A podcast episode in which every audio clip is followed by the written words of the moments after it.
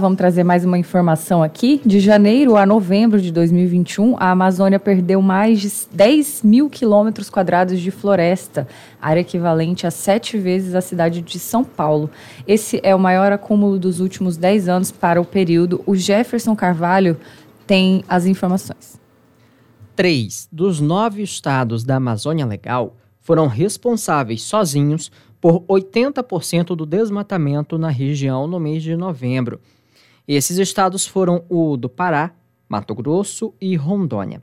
Segundo os dados do Amazon, o caso mais grave é do Pará, estado que lidera o ranking há sete meses consecutivos e que registrou apenas em novembro 290 quilômetros quadrados de devastação.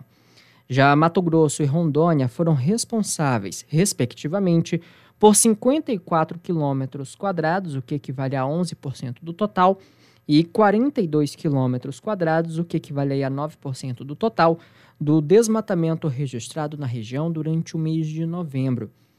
Esses dois estados, Rondônia e Mato Grosso, também possuem cinco das 20 áreas protegidas que mais sofreram com a devastação da floresta, sendo duas unidades de conservação e três terras indígenas. São elas: Estação Ecológica de Samuel, que fica aqui em Rondônia, Reserva Extrativista Jaci Paraná, também aqui no estado, a terra indígena Caripuna e a terra indígena Rio Guaporé, ambas em Rondônia, além da terra indígena Mencu, que fica em Mato Grosso. De Porto Velho, Jefferson Carvalho.